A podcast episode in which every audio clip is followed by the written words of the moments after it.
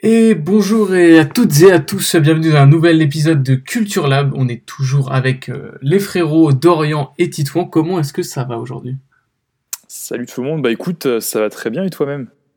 Bah, Très très bien, hein, tranquillement. On fait avec le confinement, euh, comme tout le monde. comme tout le monde. Et toi Dodo?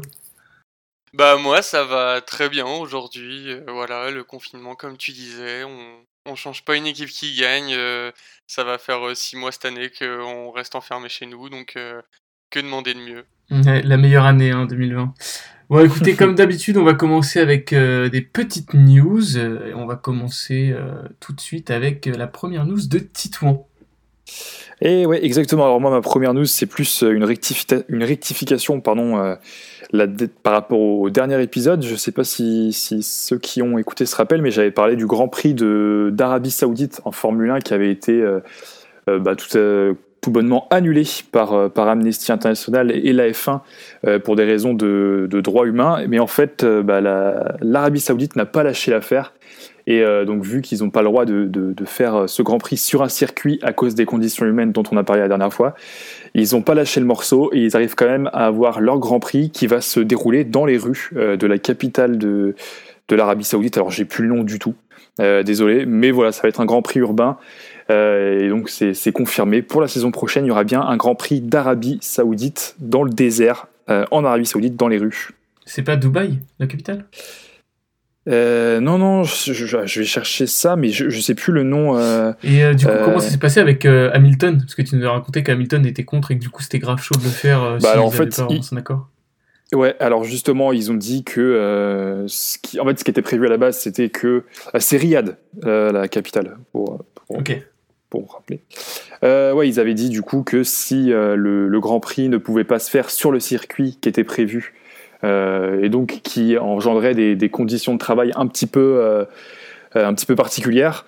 Euh, ils voulaient quand même avoir un Grand Prix et donc le meilleur moyen quand on n'a pas de circuit pour organiser un Grand Prix, c'est de le faire sur les routes.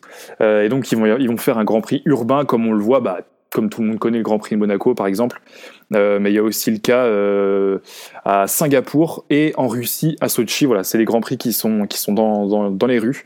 Euh, donc voilà, c'est des grands prix qui en général sont pas trop animés parce que maintenant les, les F1 c'est des vrais camions, c'est des grandes, euh, les voitures sont énormes et elles vont beaucoup trop vite pour rouler, euh, pour rouler dans des rues.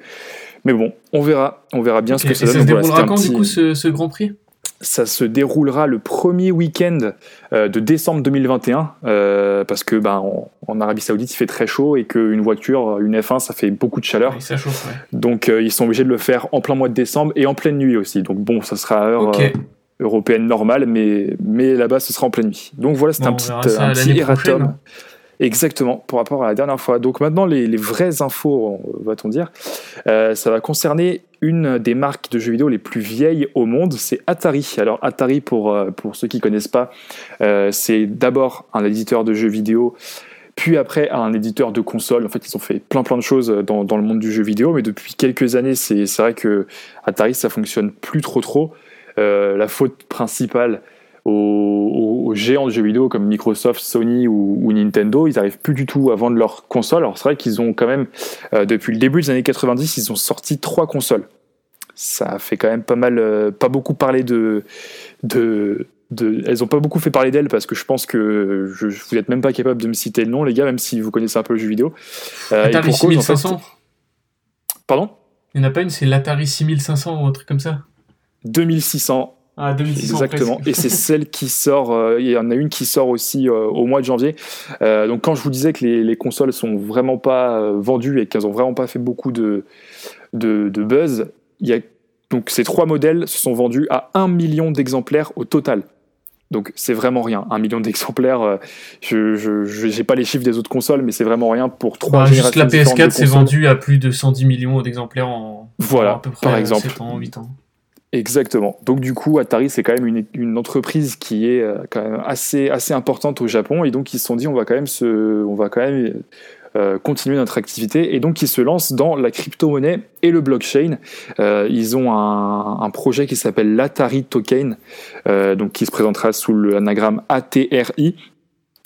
qui aura pour but de booster l'industrie du jeu vidéo. Euh, donc je sais pas trop comment ils comptent s'y prendre, mais en gros, pour eux, ce serait la monnaie, euh, le blockchain qui serait attribué uniquement aux jeux vidéo et qui serait pas du tout destiné à, comme le, Bitcoin par exemple, à tout ce qu'on peut faire ailleurs sur, sur Internet. Là, ce serait vraiment une crypto-monnaie propre aux jeux vidéo. donc c'est la première fois que quelqu'un se lance là-dedans, donc on verra bien si ça fonctionne ou pas. Mais le secteur d'activité dans lequel Atari se lance pour, euh, pour garder un peu de, de part de marché, c'est l'hôtellerie. Ils vont ouvrir à Dallas en janvier 2021 un hôtel donc, qui fait la forme d'une, du, du, logo Atari. Donc euh, c'est, une espèce de pointe en fait. Euh, vous regarderez sur Internet, mais c'est, c'est vraiment un hôtel qui va être assez sympa vu de l'extérieur.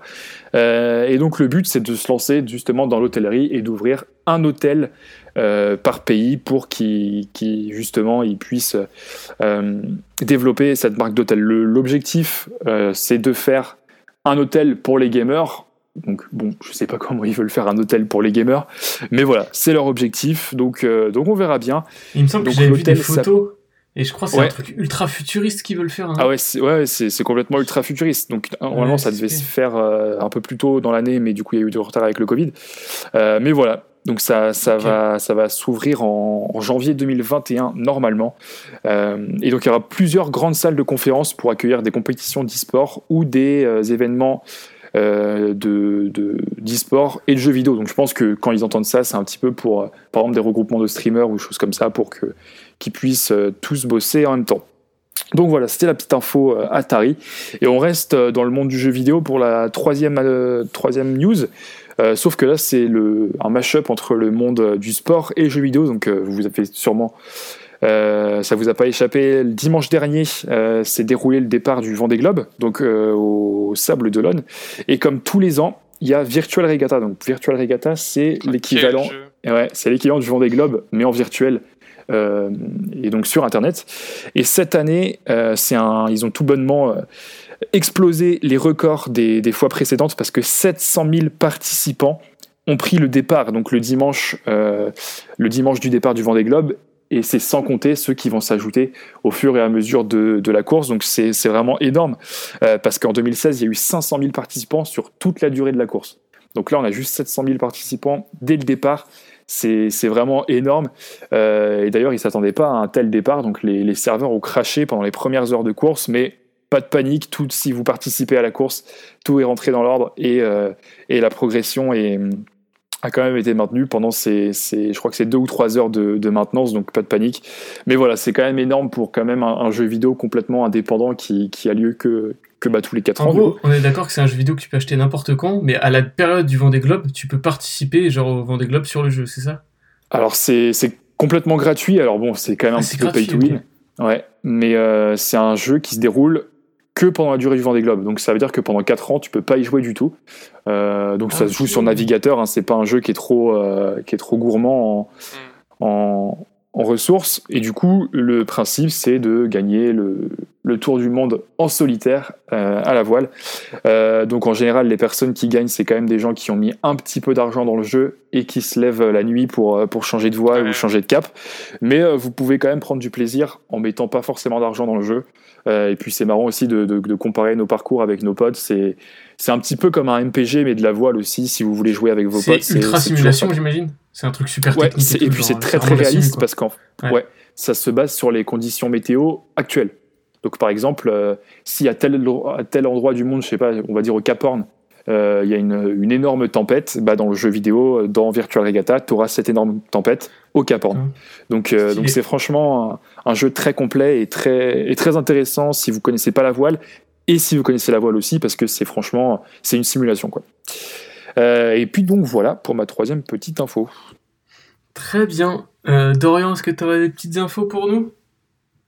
Alors oui, j'ai une petite info pour vous. Euh, je vous parle souvent dans euh, l'émission de d'artistes euh, méconnus, des, des artistes qui méritent d'être mis en valeur. Et là, je vais vous parler d'une artiste qui ne mérite plus qu'on la mette en valeur tellement elle est mise en, en valeur. C'est Aya Nakamura. je vais vous parler d'Aya Nakamura. vendredi 13, donc c'était il y a 4 jours, Aya Nakamura a sorti son nouvel album. Vous avez sûrement entendu tous parler, même si vous n'aimez pas l'artiste, tellement ça a fait parler pour que ce soit pour l'album ou même pour la promotion, parce que justement, c'est là où je veux en venir, c'est par rapport à la promotion de son album. le vendredi 13, justement, elle devait passer dans l'émission Quotidien de Yann Barthès, une émission qui est en général tournée la veille, une émission qui du coup n'a pas reçu Aya Nakamura, qui ne s'est pas présentée pour le tournage, donc le jeudi soir, la veille de la sortie de l'album et la veille de la diffusion de, de l'interview entre guillemets. voilà, donc c'était une petite info juste pour, pour mettre en valeur son talent pour pour la musique et aussi pour euh, la, la, manière dont elle gère sa carrière. Elle aurait dit à son staff qu'elle avait, alors selon les termes, la flemme de venir parce qu'elle était trop fatiguée. Ah, c'est ce que j'allais poser comme euh, question. C'est quoi la raison? Donc il n'y a pas vraiment de raison, juste avec la flemme. alors euh, c'est là où le drama se crée, c'est que donc Yann Barthez explique qu'elle avait dit qu'elle avait la flemme de venir et qu'elle était fatiguée et que il y avait quand même les danseurs qui s'étaient présentés. Ah oui, j'ai vu ça. Bah, il y a eu la répétition ah et tout. Et son équipe technique était venue et tout. C'est ça, elle devait faire un live où elle chantait une musique et donc du coup il y avait toute son équipe qui était venue sauf elle et euh, donc du coup Yann Barthez expliquait que euh, au tout début de l'émission il présentait euh, donc il présentait le fait que justement elle serait pas là et qu'elle les aurait plantés 30 minutes à une heure avant le tournage selon lui. Aya Nakamura a tenu à démentir en disant qu'elle avait prévenu 13 heures avant euh, chose qui ne passe encore moins parce que le même soir où elle devait tourner euh, cette émission, elle a été surprise en train d'organiser une soirée avec des invités qui n'étaient pas masqués et apparemment ça, ça a très mal plu euh, eh ben, à tout le monde parce que on connaît les mesures actuelles par rapport à la Covid, donc on sait que c'est encore moins, moins bien perçu et d'autant plus quand, quand professionnellement parlant. la promo des normales quoi. Ouais, c'est ça. Du coup, euh, on va dire que pour l'instant, c'est plus un bad buzz euh, au niveau de son album qu'autre chose. On verra par la suite. Euh, ah, mais comme on dit à chaque fois, bad buzz, c'est du buzz, hein, GG. Voilà, bah c'est sûr, complètement. On connaît l'artiste et on sait que dans tous les cas, ça, ça rentrera dans, son, dans ce qu'elle a prévu un jour ou l'autre. Enfin, voilà, elle va pas, ça va pas trop l'handicaper. Mais c'est vrai que du coup, au tout début, euh, j'étais un peu surpris, euh, j'avais pas écouté tout de suite l'album, je je pense j'ai attendu le soir, mais du coup, euh, quand tout d'un coup, je me suis mangé entre, l'écoute de l'album plus, le drama qu'il y avait sur les réseaux sociaux, tout ça.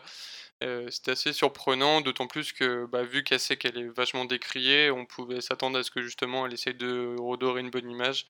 Mais apparemment, ce n'est pas le cas. OK, bah, merci beaucoup Dorian.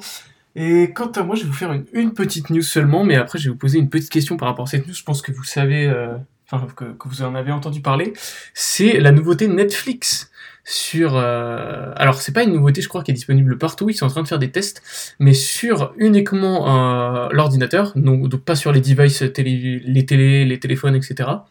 Il y a une nouvelle option qui est apparue, c'est l'option en direct. Alors, je sais pas si vous avez entendu parler de ça. Ah ouais? Pas du tout. Oui.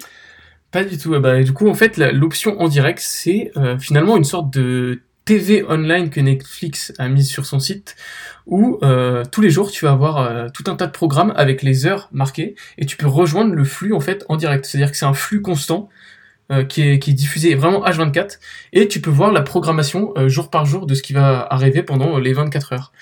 évidemment, sont mis en avant les productions Netflix, donc pas forcément des, des films qu'ils n'ont pas produits, c'est vraiment toute leur production. Et ce que je trouve super intéressant, c'est que finalement, euh, Netflix a dit que c'était un peu un test pour l'instant, mais moi je vois ça vraiment comme un test d'une vraie chaîne euh, de télé, tu vois. Ouais, bah, et du coup, euh, ça, ça m'étonnerait pas, je voudrais savoir votre avis là-dessus, que bah, Netflix, bientôt, t'es vraiment une, véritablement un numéro de chaîne sur ton truc, et t'as un flux en continu en fait. Et ils ont expliqué, Netflix, que ils ont fait ça pour pousser les gens à découvrir euh, des séries qui ne seraient qui, ne seraient jamais amenées à, voir euh, habituellement. Et notamment pour euh, justement avoir un flux constant avec les gens une fois qu'ils regardent un épisode et ben ils en ont genre 3 4 après et ils se laissent emporter tu vois c'est voilà, c'est ça, c'est l'avis que j'allais te donner, c'est que pour moi c'est une bonne stratégie dans la mesure où s'ils ne diffusent uniquement des que les premiers épisodes de certaines séries qui méritent selon eux d'être mis en, mis en avant, euh, ça serait une bonne idée parce que ça permet bah, d'une part pour les créateurs de Netflix comme bah, comme pour Netflix pour eux-mêmes, en fait, de booster l'audience sur certaines émissions ou certains, certaines séries, certains films qui méritent peut-être d'être vus selon eux, et qui permet aussi du coup de la même manière à, à des potentiels abonnés bah, de s'abonner et de découvrir des contenus qu'ils n'auraient pas forcément découvert d'eux-mêmes s'il n'y avait pas eu cette fonctionnalité-là.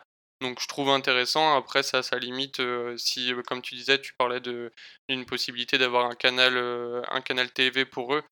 ça, ça limite parce que, bah, on en parlera par la suite, mais ça va poser une, une, inégalité au niveau de la diffusion de certains contenus par rapport aux d'autres chaînes déjà en place. Mais, du coup, là, là par exemple. Bah là, c'est une, bonne, c'est une bonne stratégie par rapport à, leur euh, service web. Si ça se contient mm. au service web, c'est une très bonne stratégie parce que, bah, comme je, je viens de l'expliquer, donc je vais pas me répéter, mais c'est pour, euh, pour eux comme pour euh, des, des, des enfin, les, comment dire, ceux qui peuvent potentiellement s'abonner, c'est, c'est gagnant-gagnant en fait. Et puis, il n'y a rien à perdre. compte. Voilà. Et en plus, euh, bah là par exemple, euh, là je suis sur euh, du coup le flux direct de Netflix. En ce moment, il y a les cinq premiers épisodes. Enfin, en ce moment, il y a le premier épisode de la série The Eddie qui est diffusé. Jusqu'à à peu près 21h30, il y a les cinq premiers épisodes de cette série qui vont être mis. Donc en fait, vraiment, ils, à chaque fois, ils mettent pas genre un épisode d'une série. Ils vont en mettre presque la mm. moitié d'une saison et après ils vont switcher. Par exemple, après The Eddie, on va avoir de 21h30 jusqu'à 1h euh, du matin 5 épisodes de La Révolution, la série. Ensuite, ça s'enchaîne avec 5 épisodes d'une autre série. Ensuite, 5 épisodes à 6h du matin de Family Business, etc. etc. Et j'avais une autre question qui, moi je trouve ce serait un move vraiment trop stylé, c'est de rendre ces flux, ce flux-là gratuit. Dans le sens où les gens ne choisissent pas ce qu'ils regardent, mais ça te donne à chaque fois un avant-goût de ce que propose Netflix de manière unique, tu vois. Ce qui n'est pas possible en réalité, à part l'abonnement, tu sais, les 7 jours gratuits, je crois. Et je crois que ça existe même plus d'ailleurs sur Netflix. Et moi, je, suis en mode, genre, en termes de com, ce serait trop bien que genre ce flux en direct soit gratuit. Et comme ça, les gens, bah, juste, ils vont dessus et ils se mettent trois épisodes d'une série trop stylée. Et après, ils sont en mode, ils veulent absolument voir la suite. Et ben voilà, ça va inciter les gens à s'abonner. Du coup, vu qu'ils ont dit que c'était un test, je me demande vraiment ce qu'ils vont faire avec euh, cette, cette, sorte de nouvelle, ce nouveau format de diffusion qui s'appelle du coup le direct. Donc, euh, ça sera intéressant à suivre, je pense. Et puis j'ai vu aussi qu'il s'était lancé, euh, alors je crois que c'est que sur les applications mobiles, euh, puis ça va être sur tablette du coup aussi, avec euh, je sais plus trop quelle série, enfin bref, il s'était lancé dans le business des stories. Je sais pas si vous avez vu ça. Ah ouais, non, j'ai pas vu. Alors en gros, je sais pas si c'est disponible actuellement, je regarde, mais j'ai vu ça dans le recap du stream il y a peu de temps. En gros, vous allez dans une je. Ah oui, voilà, quand vous êtes sur la, la, la comment, la, la, page principale, vous avez un truc qui s'appelle Mini Teaser, vous cliquez dessus, et en fait, c'est une partie de, de, de, la série qui est en. Euh, ouais, c'est ça. En fait, c'est un, un, extrait, un court extrait de la série, euh, format story qu'on a comme sur, sur Instagram ou sur Snapchat. Euh, donc bon, je suis pas sûr du, du truc, mais bon, ça, ça a le mérite d'exister. Quoi. Ça utilise genre Instagram TV du coup? Parce que c'est des extraits de combien de temps Non, non, non, pas du tout, c'est sur l'application ah Netflix directement. En gros, tu ah, cliques, quand tu es sur la page d'accueil, tu as des ronds, bah, comme sur Instagram, tu cliques ah dessus et puis tu as des extraits ou alors des passages euh, euh, un peu condensés de, des séries qui sont, qui sont présentées. Alors là, je vous l'explique vraiment très rapidement parce que j'ai pas du tout regardé le truc. mais, je vois en fait, j'ai déjà vu ça. Et, et donc voilà. Voilà, de toute façon, on voit que Netflix essaye de démultiplier. Euh, enfin, on sent qu'ils cherchent pas mal. Euh, ils se creusent la tête pour trouver des idées parce qu'à mon avis, ils sentent que derrière, enfin, ça leur pousse au cul, tu vois. Bah, Entre Apple, Amazon et tout bordel, ça leur pousse vraiment, vraiment au cul, je pense. Donc, à mon avis, euh, je pense que dans l'année qui arrive là, ça va être ultra intéressant de voir la, les batailles entre les sites de streaming. Et euh, du coup, voilà, c'était ma petite news euh, à moi. Et du coup, euh, on va enchaîner directement avec la chronique de cette émission, qui est une chronique de Dorian petite chronique aujourd'hui que j'ai préparée qui en plus va de lien avec ce que Lucas vient de dire comme actualité juste avant. le ministre de la Culture Roselyne Bachelot vient d'annoncer que les plateformes de streaming étrangères telles que Netflix, Amazon Prime, Apple TV et plein d'autres encore, euh, devront dans un futur proche investir 20 à 25% de leur chiffre d'affaires qu'ils réalisent donc euh, en France dans la production d'œuvres françaises européennes. c'est une loi qui est en discussion encore parce que bah, forcément les, les, comment dire, les sites de streaming ne sont pas forcément encore d'accord avec ce, qui, ce qui est demandé, étant donné que ça, ça, ça comment dire, c'est une grosse somme quand même aussi qui est demandée. donc voilà, c'est une, une avancée pour la, la production d'œuvres françaises. déjà, on va commencer. Je vais vous demander, les gars, juste comme ça d'emblée, qu'est-ce que vous en pensez rien que de, de ça pour l'instant? Ouais, moi je pense que l'initiative est bonne. Alors après, le, souci, c'est que. Enfin, je pense qu'on ne pourra pas trop le savoir comme ça, mais c'est peut-être euh, les, les, 20 à 25% qui sont peut-être un peu énormes selon les, selon les, bah, structures.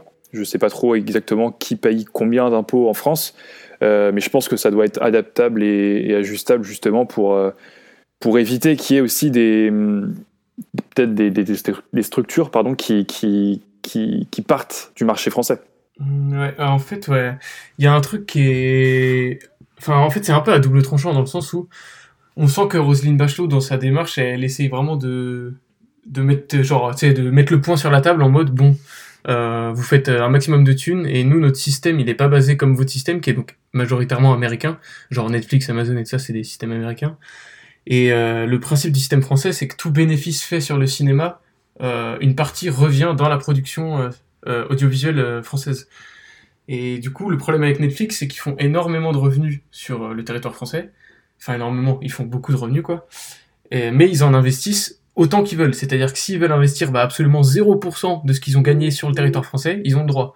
Et du coup, Rosine Bachelot aimerait couper ça, mais 25%. Alors moi, je suis totalement pour. Hein, ce serait vraiment cool, déjà juste parce que bah, ça donnerait là les emplois, en vrai, parce que Netflix qui, s'ils investissent 25% de leur chiffre d'affaires sur le territoire français, je peux te dire qu'ils peuvent en créer déjà des, du contenu. Ouais, complètement. Donc euh, c'est vraiment une bonne chose. Après 25%, c'est vraiment énorme. Et j'en ai parlé du coup avec certains de mes profs qui sont des profs de cinéma. Et moi je trouve que, enfin je sais pas si le ministère de la Culture a les moyens de mettre un coup de pression pareil à des entreprises telles que Netflix, Apple ou Amazon, tu vois. Donc je suis trop pressé de voir la réponse parce que d'un côté Netflix peuvent pas, enfin quand je dis Netflix c'est les plateformes de manière générale, Amazon aussi, ils peuvent pas vraiment se permettre de dire on refuse et ça part un peu en, en baston dans le sens où bah ça se trouve ils vont devoir couper le service sur le, territoire français etc. Ça c'est impossible. Du coup il va y avoir des énormes négociations et ce qui sera important c'est de voir le pourcentage tu vois parce que si c'est 5% c'est c'est cool hein mais c'est un peu aux F si c'est 25, c'est énorme, mais ça je trouverais ça un peu bizarre qu'ils acceptent 25%, c'est vraiment immense, quoi. Oui, en plus de ça, il faut noter que Netflix, pour l'instant, ne paye toujours pas ses impôts en France, mais dans sa maison mère qui, enfin sa maison mère, sa maison mère européenne qui est basée aux Pays-Bas. Alors ça pourrait changer. La plateforme de Netflix, donc la plateforme Netflix aurait prévu de déclarer ses revenus réalisés en France au fisc français selon des informations du site Le Capital. En 2018, il y a eu un flou qui a été. en fait, c'est ça aussi, c'est que ça balance avec beaucoup d'incertitudes. en 2018, il y a eu un flou qui a été créé autour des impôts payés par Amazon en France, étant donné qu'en fait, ils ne déclarent pas leurs vrais bénéfices. Ils n'auraient pas déclaré leurs vrais bénéfices en France. Et donc, on n'aurait pas la mesure. Enfin, on ne saurait pas vraiment le pourcentage qui alloué à leurs bénéfices qu'ils auraient payé par rapport à leurs impôts. C'est un peu compliqué. j'arrive. Enfin, faut que je le structure bien, mais il y avait une somme qui avait déclarée par Amazon qui qui serait la somme de leurs bénéfices qu'ils auraient fait sur le territoire français, sauf qu'il y a eu des informations entre-temps qui ont contredit ça et qui ont contredit le fait que ça serait largement plus qui de leurs bénéfices en France. j'avais vu ça aussi. Et, donc il y, a le, y a la question de qu'est-ce que, qu'est-ce que les, les GAFA payent réellement en France et quel pourcentage leur est vraiment attribué.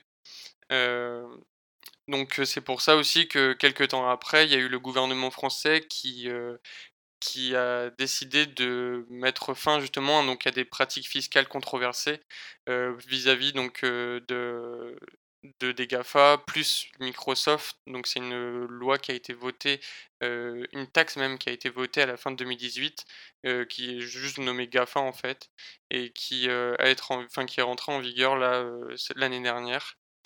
L'ancien secrétaire d'État au numérique, Mounir Majoubi, avait récemment affirmé aussi que les gens du numérique, donc les GAFAM, auraient déclaré donc durant l'année 2018 un chiffre d'affaires quatre fois inférieur à celui qui réalise en, justement en France, ce qui engendre un manque à gagner d'un milliard d'euros pour le fisc français. Les sommes bah, sont énormes.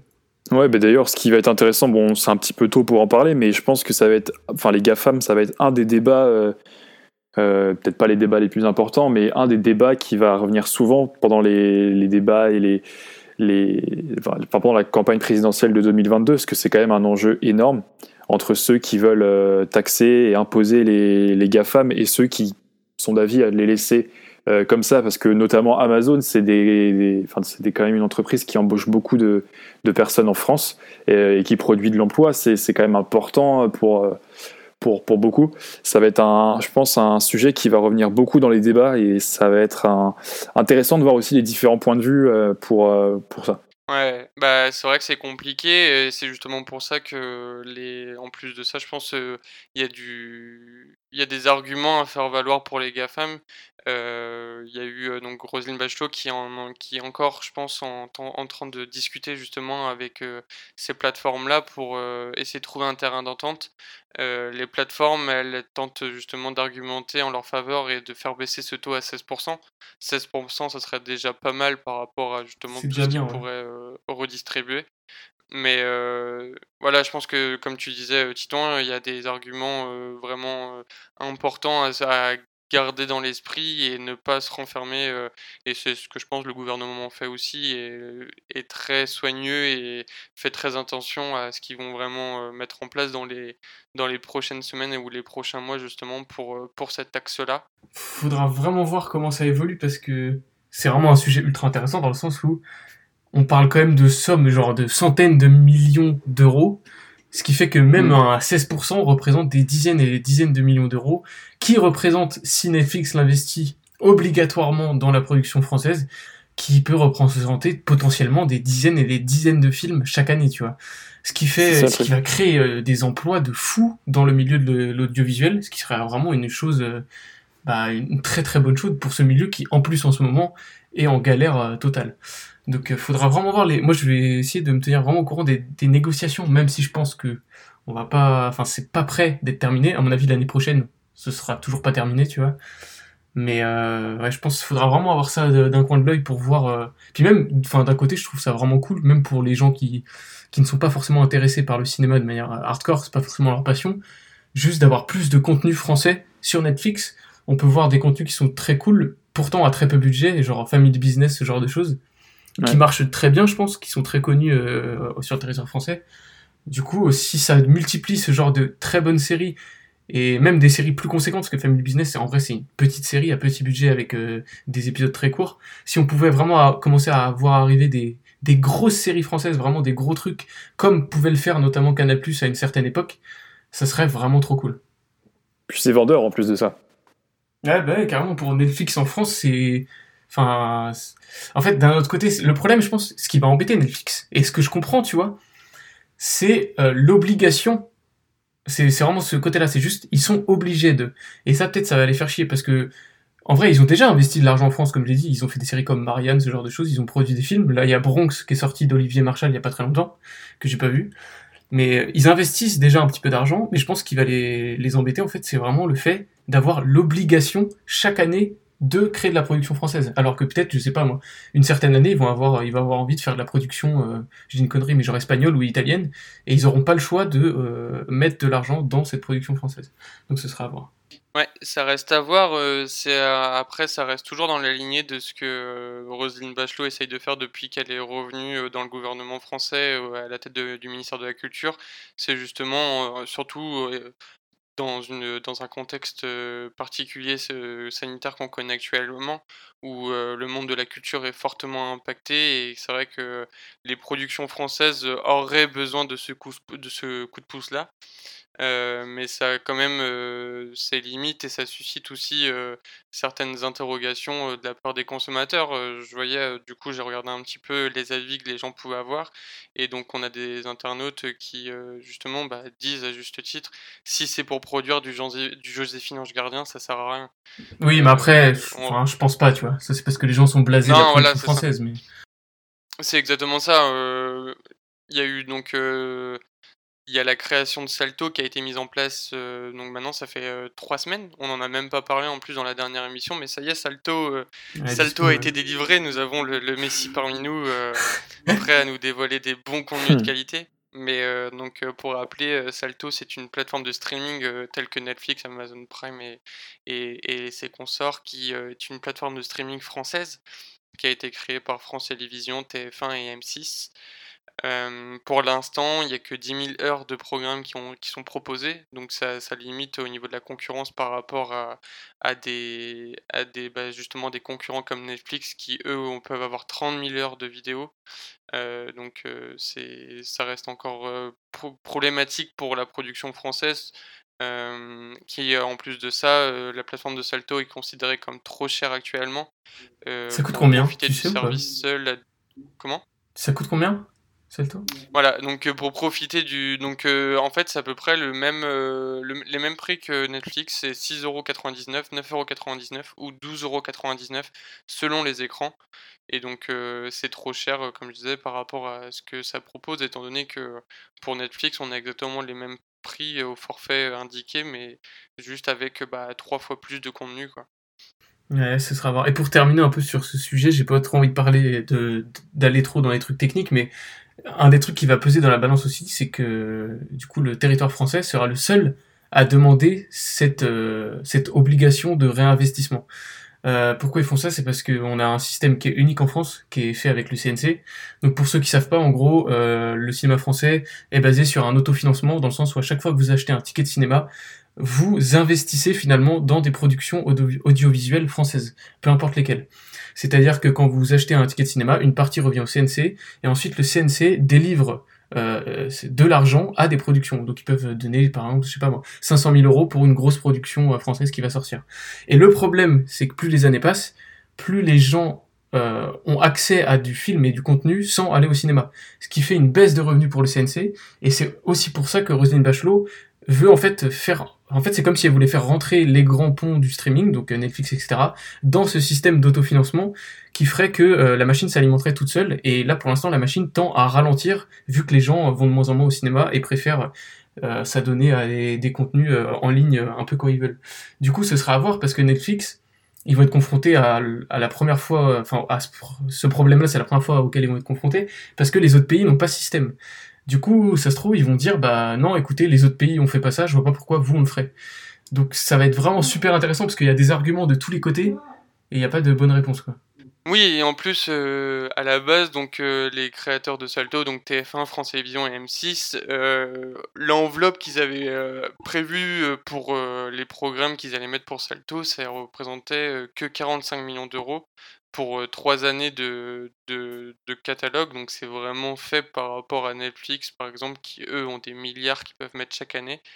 donc ça a été revu à la hausse, heureusement, parce que c'était complètement débile, désolé du terme, mais de d'estimer que ça suffirait pour essayer de concurrencer au minimum ces géants-là.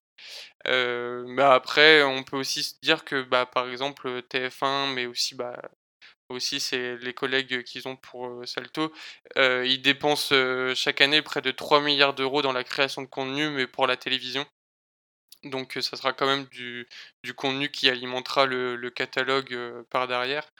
Mais, mais voilà, ça restait quand même complètement... ouais, mais est-ce que les gens paieront un service, donc Salto, pour voir des choses que tu, as, que tu as gratuitement à la télé, tu vois? C'est compliqué aussi. Bah, si c'est des rediffusions de programmes euh, qu'on s'est bouffé pendant 10 ans à la télé, tu vois, les gens paieront pas pour ça. Oui, c'est sûr, mais après, ils essayent euh, de créer des, des, séries. Tu vois, il y a dit, par exemple, on parle souvent de 10%.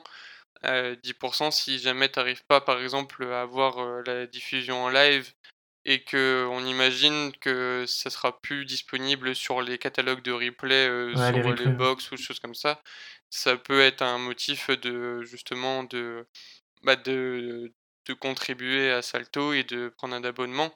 ça peut être aussi une forme de comme Netflix, t'en parlais tout à l'heure, euh, ça, ça, peut être aussi. Euh, peut-être que par la suite, ils peuvent avoir une stratégie de mettre par exemple que un ou deux épisodes de leur série qu'ils ont créé sur leur télévision, et après le reste de la saison, tu la retrouves euh, exclusivement sur Salto. Il y a plusieurs stratégies qui peuvent être mises en place. À mon avis, ce sera pas celle-ci qui sera utilisée parce que c'est, je pense qu'ils auront trop de, enfin, la source de leurs revenus est bien trop importante euh, par rapport à la télévision et euh, à la publicité pour se permettre de juste diffuser 10% euh, par exemple un épisode de, sur France Télévisions et après mettre le reste sur le salto et alors que enfin j'ai pas en tête les chiffres d'audience de 10% la dernière saison qui est sortie mais je pense que ça doit être facilement leurs meilleures audiences de l'année quoi. Ouais, je pense pas loin aussi. En plus, un truc que le problème de cette, enfin, c'est un truc que les gens ne savent pas forcément, c'est que Netflix n'est pas du tout une entreprise rentable en fait. Mmh. C'est-à-dire que ils dépensent tellement, en fait, ils gagnent énormément d'argent, mais ils en dépensent encore plus en production.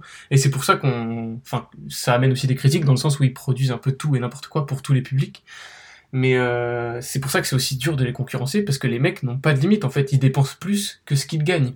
Là où je pense des chaînes de télévision ça va être compliqué de lâcher, euh, comme tu l'as dit, déjà ils ont des impératifs de télé, donc ils peuvent pas mettre tout leur budget sur un, site euh, de streaming qui en plus vient de se lancer, donc euh, n'a pas forcément beaucoup de revenus pour l'instant. Donc ça va être, ça va être compliqué à, à, mettre en place pour eux, mais bon on verra, on espère qu'ils feront des trucs intéressants. Netflix c'est 15 milliards de dollars dans la production de contenus originaux en 2019 et, près, et ils envisageaient près de 35 milliards en 2020. Ouais quand même. Hein. Après, 2020, du coup, ça a pas mal évolué, justement, donc je pense qu'ils ont pas mis autant, que prévu. Mais 15 milliards déjà en 2019, c'est énorme. ils avaient enfin, il y a des ils ont pas grand-chose à gagner à mettre autant d'argent parfois, mais c'est juste pour consolider et surtout, bah, il y a eu l'arrivée de Disney+ qui qui le 7, le 7 avril dernier euh, qui eux, ils, ont ils avaient prévu en début 2020, alors euh, il n'y a pas eu encore les chiffres qui ont été sortis, qui ont été dévoilés, mais début 2020, ils avaient prévu de dépenser 1 milliard de dollars euh, pour l'année 2020 justement dans la production de contenus originaux et de petit à petit le monter jusqu'à 2,5 milliards de dollars par an d'ici 2024. Ah c'est tellement énorme. Mmh. C'était une stratégie qu'ils avaient pour parce qu'ils estimaient qu'à partir de 2024, Disney Plus serait rentable. Donc, euh, de toute façon, là, là, ils sont dans le moment où ils, sont, ils ont intérêt de charbonner pour garder la, bah, l'audience en fait sur Netflix, parce que les concurrents vont arriver tellement avec euh, une force de frappe énorme que si, quand les concurrents arrivent à leur plein niveau, eux, ils n'ont pas euh, doublé, tu vois, leur, leur, leur affection par rapport à que, l'audience a sur Netflix, ils sont, ils sont morts. C'est ça. Et en plus, euh, en plus de justement ces concurrents américains entre eux, euh, on peut quand même noter euh, la production française qui essaie justement un peu de se battre avec eux. J'ai souligné trois, trois arguments à faire valoir pour la production française. le premier, c'est donc Salto qui du coup a acheté les, je sais pas si vous avez vu l'info, mais qui a acheté les droits de la saison 4 de Fargo, qui est une série disponible de base sur Netflix.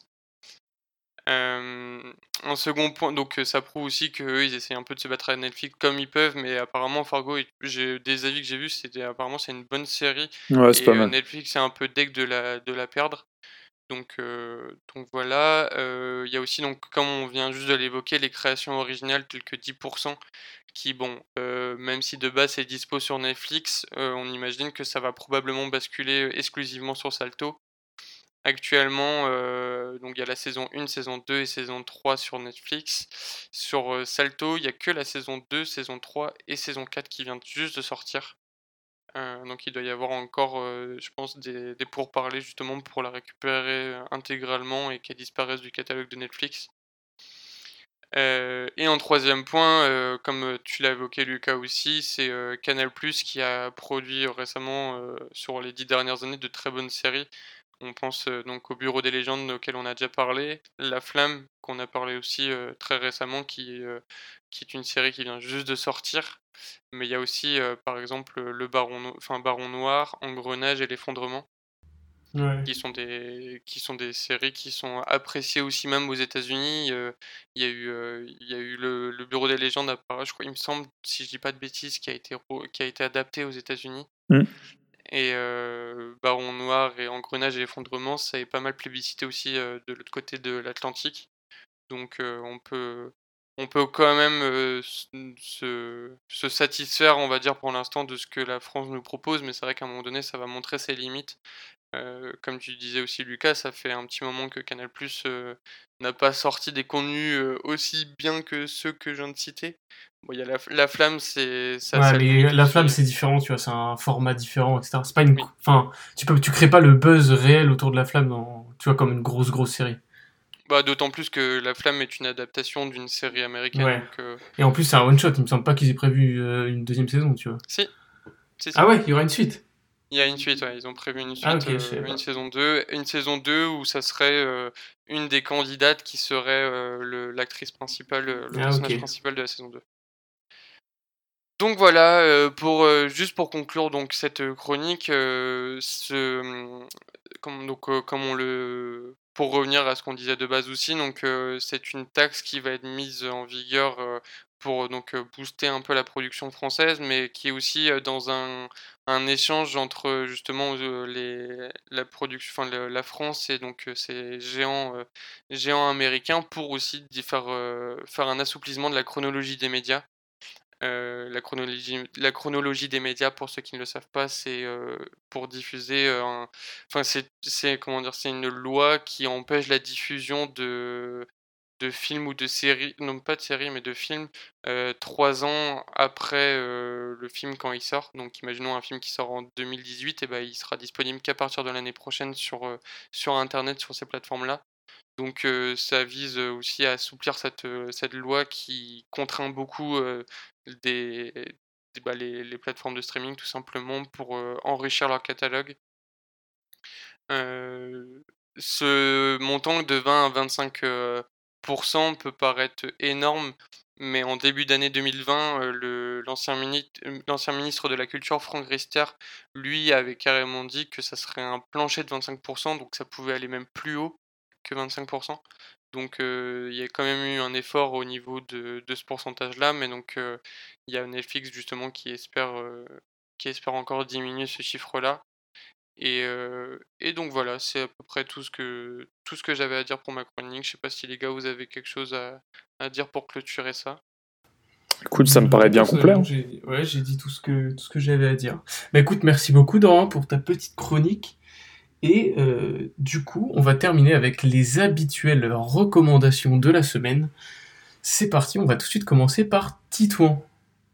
Alors, bah moi, ma petite recommandation de la semaine, euh, c'est rien de nouveau. Donc, si vous connaissez déjà euh, ce dont je vais parler, vous, allez sûrement me dire que je suis un peu en retard, mais c'est juste que ça faisait très longtemps que je n'étais pas tombé sur cette chaîne YouTube. cette chaîne YouTube qui est le Vortex. Alors, qu'est-ce que c'est le Vortex pour ceux qui ne connaissent pas? C'est une chaîne YouTube qui regroupe plusieurs youtubeurs, streamers. Euh, il y a aussi d'autres, euh, euh, des personnes qui viennent d'autres horizons. Mais en fait, c'est une chaîne qui est intégralement créée et réalisée par Arte. Et dans, cette, dans, dans, le Vortex, en fait, ce qui est divisé en plusieurs saisons, donc la saison 2020-2021 a commencé il y a un peu plus d'un mois, et qui regroupe donc quatre youtubeurs, streamers.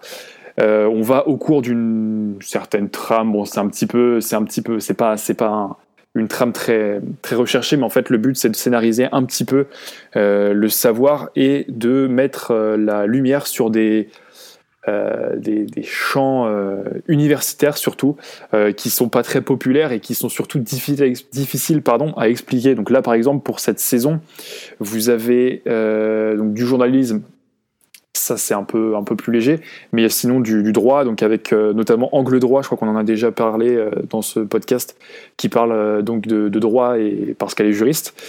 On a Monté aussi qui fait du, donc de la linguistique, et je sais plus qui est le dernier, mais en fait voilà, donc autour d'une petite histoire qui est cette année un meurtre, on va avoir plusieurs épisodes donc sur toute l'année qui vont nous parler de, de plusieurs, plusieurs petits sujets avec un angle de vue universitaire. Euh, par exemple, je prends l'exemple qui une vidéo qui est sortie il y a 2-3 jours, euh, qui est faite euh, par Angle Droit justement. et elle nous explique pourquoi les gens sont aussi fans de faits divers. Et elle prend l'exemple de, plein de faits divers qu'on connaît tous en expliquant euh, au travers euh, le regard d'une juriste pourquoi ça fascine les gens et pourquoi c'est un petit peu compliqué. Donc, enfin, c'est assez vaste en fait. Je vous, je vous invite à aller regarder les autres saisons pour comprendre dans la longueur ce que c'est. Et puis, si vous êtes euh, intéressé, abonnez-vous. Il y a la saison qui a commencé il y a un, petit mois. Et donc, tous les 15 jours, il y a une vidéo. Donc, voilà ma petite recommandation. Ok, merci beaucoup. Dorian, ta petite reco? Alors moi, ma petite recommandation euh, concerne un podcast euh, qui se nomme Tier List. Euh, c'est destiné aux fans de rap et plus particulièrement, enfin ça parlera plus particulièrement à des, entre guillemets, on va dire ça, des puristes. C'est donc Tier List est une émission podcast présentée et, animée par Mehdi Maizi. un journaliste que, qui connu sur la scène du hip-hop français, euh, qui anime donc Rap Jeu, une émission que j'ai déjà parlé, et, euh, et qui d'ailleurs est passé dans un live de Étoile sur Twitch, mmh. où justement il parlait de rap et il discutait de rap pendant, pendant beaucoup d'heures, et qu'après ils ont du coup ils ont un peu regardé, enfin ils ont un peu décortiqué une émission de Rap Jeu. c'est donc une, un podcast qui fait un classement des 100 meilleurs albums de rap francophone. Euh, donc c'est divisé euh, par, euh, enfin chaque émission est divisée par 5 albums de rap qui sont classés petit à petit selon des critères qui Mehdi et donc il y a, ils sont je crois 4, ils sont 4 à, enfin, à être dans ce podcast-là, 4 personnes, 4 journalistes. Il y a Yerim Sar aussi qui est connu et qui est aussi dans Rap Jeu. donc ils font un classement perso, mais du coup c'est vrai qu'on retrouve donc des albums qui datent des débuts des années 2000 et même donc aussi des albums des deux trois dernières années. Donc ça peut parler à, même des plus novices qui aiment le rap. Il y a des, très bons albums et il y a des, points de vue et aussi des univers qu'on peut des fois aussi ne pas connaître par rapport à certains albums. On apprend aussi certaines choses par rapport à certains albums. Donc c'est vachement intéressant. Ça s'appelle Tier List et vous pouvez la retrouver partout sur les plateformes de podcast. Ok, bah merci bien. Euh, donc tier list sur euh, toutes les plateformes, la classique. Et moi, du coup, pour finir, j'ai trois petites recos, donc je vais essayer de faire rapide. Euh, la première est une série Netflix, hein, on change pas, de toute façon Netflix ils sont toujours là.